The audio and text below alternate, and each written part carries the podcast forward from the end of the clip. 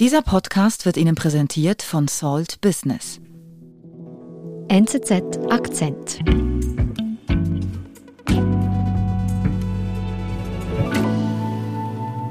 Manfred Rist, du bist unser Südostasien-Korrespondent. Was für eine Geschichte hast du uns heute mitgebracht? Ja, es geht um eine äh, außergewöhnliche, mutige Nonne. Sie heißt Sister Mary. Sie äh, arbeitet äh, und wohnt auf den Philippinen. Und sie gehört heute zu den recht profilierten Kritikerinnen von äh, Präsident Duterte und seiner Drogenpolitik. Und jetzt ist sie ins Visier der Regierung geraten und steht gewissermaßen auf einer Todesliste. Auf den Philippinen gerät eine Benediktinernonne ins Visier des Duterte-Regimes und muss um ihr Leben bangen. Manfred Rist erzählt Sister Marys Geschichte.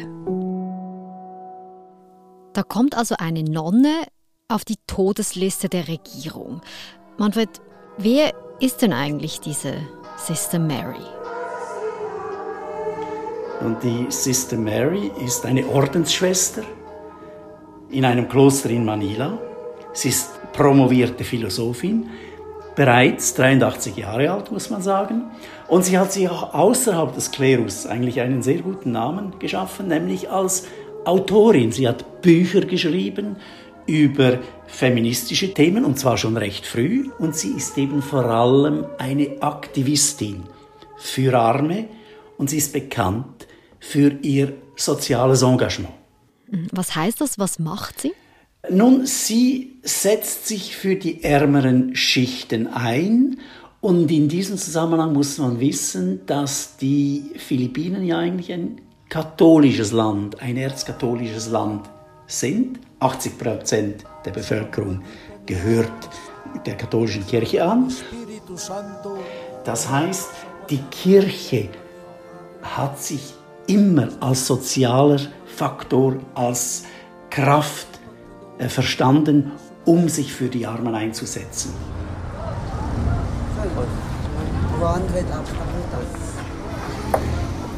Es handelt sich um eine Arbeit in den Straßen, zum Beispiel äh, ein, ein Engagement für Straßenkinder.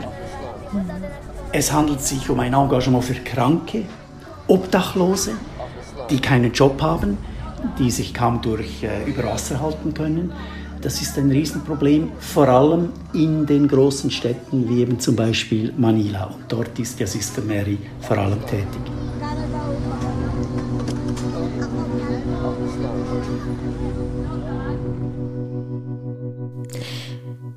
Also ihr Engagement für die Armen zeichnet diese Sister Mary aus. Wie ist denn das genau passiert, dass Sister Mary ins Visier von Duterte geraten ist?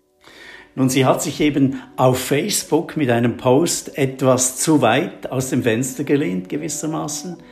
Sie hat sich da für eine regierungskritische Journalistin eingesetzt. Das war vor anderthalb Jahren. Und dadurch hat sie den Unmut der Regierung auf sich gezogen und landete dann unversehens auf dieser roten Liste, auf der man pauschal regierungskritische Leute kritisiert. Das heißt, sie geraten dann gewissermaßen ins Visier der Machthaber in Manila, des Systems Duterte.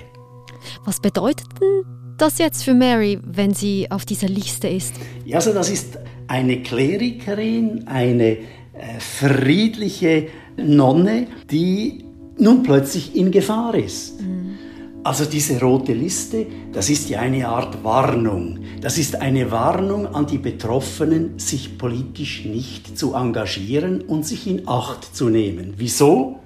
Es hat immer wieder Anschläge gegeben, es hat Mordanschläge gegeben, die Leute verschwinden plötzlich, es passieren Überfälle. Das heißt, es ist eine Warnung an Sister Mary, sich zurückzuhalten, sonst droht ihr eben, dass sie umgebracht wird.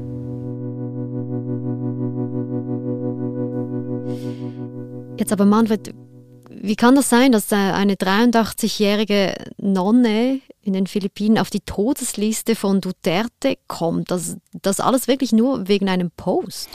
Nein, das alleine reicht natürlich nicht. Es gibt eine Vorgeschichte dazu. Dazu muss man wissen, dass Präsident Rodrigo Duterte ja seit 2016 Staatschef ist auf den Philippinen. Und damals war die Situation so. Riesenarmut auf den Philippinen, ein traditionelles Problem, ein gigantisches Drogenproblem und Duterte will das lösen. I will kill you if you do drugs in my city and destroy the youth. I will kill you. Wie will er das machen? Er konzentriert sich auf die kleinen Händler, die kleinen Drogenhändler, lässt eine Art Drogenkrieg los, spielt der Mann mit der harten Hand, ruft die ganze Bevölkerung auf, Drogendealer und Drogenkonsumenten zu töten. If you are committing a crime, if you are destroying my country, you are a threat and I could do away with you. Das, ist, das heißt, es ist eine Art Gewaltprinzip, mit dem er die Gesellschaft durchsetzt. Und das ist natürlich gegen das Prinzip der katholischen Kirche und hat auch sehr früh die Kritik von verschiedenen Priestern und äh, äh, Klöstern auf sich gezogen. Mhm. Also wenn du von Drogenpolitik sprichst, dann meinst du, dass eigentlich Duterte Dealer und Süchtige einfach ermorden lässt ohne Gerichtsurteil? Absolut. Es ist ein Drogenkrieg, der sich gegen Händler und auch gegen Süchtige richtet. Süchtige sind im Visier der äh, Polizei, der Militärs. Es gab da in der Vergangenheit regelrechte Todesschwadrone, die auf diese kleinen Dealer und kleinen Konsumenten Jagd gemacht haben und rücksichtslos gemordet haben, muss man sagen. Und Sister Mary und die katholische Kirche, die wehrt sich also vehement gegen diesen Drogenkrieg, der Duterte hier führt. Absolut. Die katholische Kirche war immer sehr kritisch äh, eingestellt gegenüber äh, Duterte, hat den Drogenkrieg vehement verurteilt. Und jetzt kommt gewissermaßen eine, eine neue Phase dazu, eine Eskalation. Denn immer mehr zeigt sich, dass Duterte eben nicht nur gegen Drogensüchtige, gegen Drogenhändler vorgeht, sondern auch gegen alle politisch Andersgesinnten, also gegenüber seinen Kritikern. Also wer gerät hier alles ins Visier von, von Duterte? Von wie vielen Menschen sprechen wir da? Also die Opferbilanz des Drogenkriegs, die kann man relativ genau beziffern. Da gibt es Statistiken, die liegen zwischen 20 und 30.000 Toten. Nun muss man dazu wissen, das sind nicht nur Drogenhändler oder Drogenkonsumenten, sondern zunehmend in den letzten Jahren eben auch Kriminelle, gegen die Duterte vorgeht. Und unter dem Vorwand des Drogenkriegs sind zunehmend auch Regimekritiker, also Kritiker von Duterte, ins Visier der Regierung geraten. Und dazu gehört eben Sister Mary. Wir sind gleich zurück. Über 100.000. So viele Geschäftskunden in der Schweiz vertrauen bereits auf den ausgezeichneten Service und das sehr gute Netz von Salt Business. Erkundigen auch Sie sich nach dem passenden Mobilfunkangebot für Ihr Unternehmen.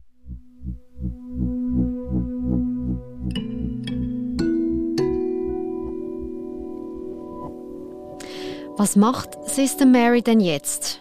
Jetzt, wo sie auf dieser roten Liste, auf, sozusagen auf dieser Abschussliste der Regierung gelandet ist? Also Angst hat sie schon, aber das ist eine natürliche Erregung. Es gibt einen Moment, der geht zurück auf den März, konkret auf den 7. März 2021. Und äh, was damals passiert ist, das steckt ihr wirklich in den Knochen. Da wurde nämlich eine Aktivistin exekutiert, eine Mitarbeiterin von Sister Mary, die sich auch äh, für die Armen eingesetzt hat. Und dieser 7. März, bei dem äh, insgesamt vier Personen kaltblütig ermordet worden sind, den bezeichnet man auf den Philippinen heute als Bloody Sunday, also als blutiger Sonntag. Also das sind Menschen, die auch auf der roten Liste waren und jetzt äh, mit dem Auftrag der Regierung umgebracht wurden.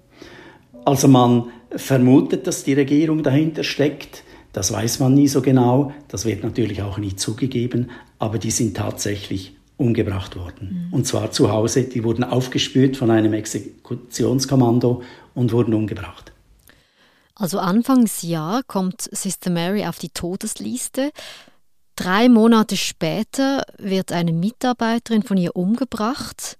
Das zeigt ja auch, wie real die Gefahr tatsächlich auch für Sister Mary ist. Was macht sie darauf? Also ändert sie ihr Verhalten? Nein, äh, den Eindruck habe ich nicht. Ich habe sie konkret diesbezüglich befragt. Ich habe sie angerufen, gefragt, wie es ihr geht. Seriously speaking, I do not feel I am in danger. Und sie sagt, sie hätte keine Angst. Sie genieße einen gewissen institutionellen Schutz durch die katholische Kirche. Das stimmt natürlich, weil sie eine bekannte Persönlichkeit ist inzwischen, aber sie macht weiter. Das heißt, sie ist weiter im sozialen Engagement tätig, unterstützt kirchliche Aktivitäten, nimmt an Konferenzen teil. Es hat sich grundsätzlich an ihrem Engagement nichts geändert. I see. That's good. That's very courageous. Warst du erstaunt darüber, was du mit ihr gesprochen hast? Nein, eigentlich nicht. Das hängt mit dem Naturell von Sister Mary zusammen. Sie ist außerordentlich kommunikativ. Sie quillt über vor Energie, trotz ihres Alters muss man sagen. Sie hat ein großes Mitteilungsbedürfnis und sie strotzt vor Selbstbewusstsein. Hm. Also einschüchtern lassen, das ist sicher nicht ihre Sache. Das heißt, sie wird einfach weiterarbeiten, obwohl sie auf den Philippinen wirklich sehr gefährlich lebt. Äh, davon muss man ausgehen, das ist ihre Bestimmung. Sie hat da klar Stellung bezogen. Sie ist auf der Seite der Armen, auf der Seite der Benachteiligten und die große Machtfülle und der Missbrauch der Machtfülle von Duterte und des Regierungsapparats das ist ihr ein großes Anliegen und dagegen kämpft sie. Hm. Besteht denn die Hoffnung, dass sich die Situation auf den Philippinen für Menschen wie Sister Mary ändern könnte? Ja, es gibt schon eine gewisse Hoffnung. Erstens wird Duterte wahrscheinlich vom Internationalen Gerichtshof angeklagt. Da laufen Ermittlungen. Das heißt, er könnte wegen dieses Drogenkriegs wegen der Anklage Verbrechen gegen die Menschlichkeit könnte er international zur Rechenschaft gezogen werden. Das ist das eine. Mhm. Und zweitens hofft Sister Mary natürlich auch auf die nächsten Wahlen. Im nächsten Jahr, also 2022, finden auf den Philippinen ja wieder Präsidentschaftswahlen statt.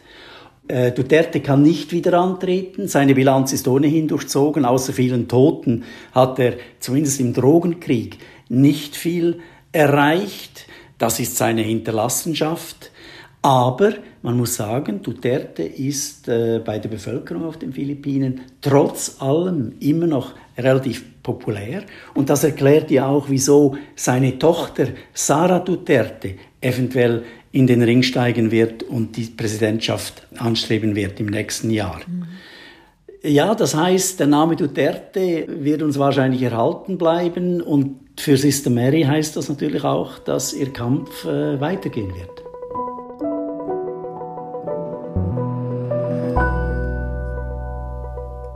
Manfred, vielen lieben Dank und liebe Grüße.